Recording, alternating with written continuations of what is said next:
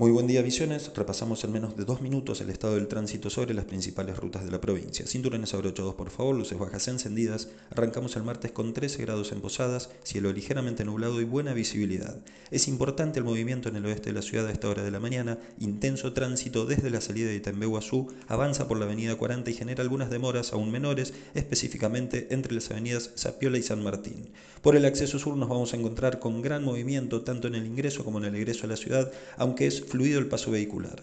Recuerden, la máxima permitida y controlada por radares de 110 km por hora. Deben priorizar la circulación por el carril derecho y utilizar luces bajas encendidas en todo momento. Precaución para quienes utilizan la Ruta Nacional 12, ya que al intenso tránsito que circula hasta ahora en casi toda su extensión, debemos sumar bancos de niebla ubicados en zonas bajas y cercanas a arroyos que reducen la visibilidad. Además, se van a encontrar con algunas demoras en las travesías urbanas de Roca, Puerto Rico, El Dorado y Banda, donde hay obras en plena ejecución. Recuerden, por favor, respetar las velocidades indicadas en la cartelería. Poca circulación en la conexión Andresito-Irigoyen sobre la Ruta Nacional 101 y la Ruta 14. Vamos a encontrarla cargada, al menos desde San Vicente a Overa, y con bancos de niebla en su porción norte y centro, por lo que les recomiendo circular con mucho cuidado y evitar hacer sobrepasos. La Ruta Provincial 103 tiene en este momento gran flujo vehicular, como también la Ruta Nacional 105 entre San José y Posadas, transitar con cuidado sobre todo la zona de obra después de Fachinal. El Consejo Vial del Día les recuerda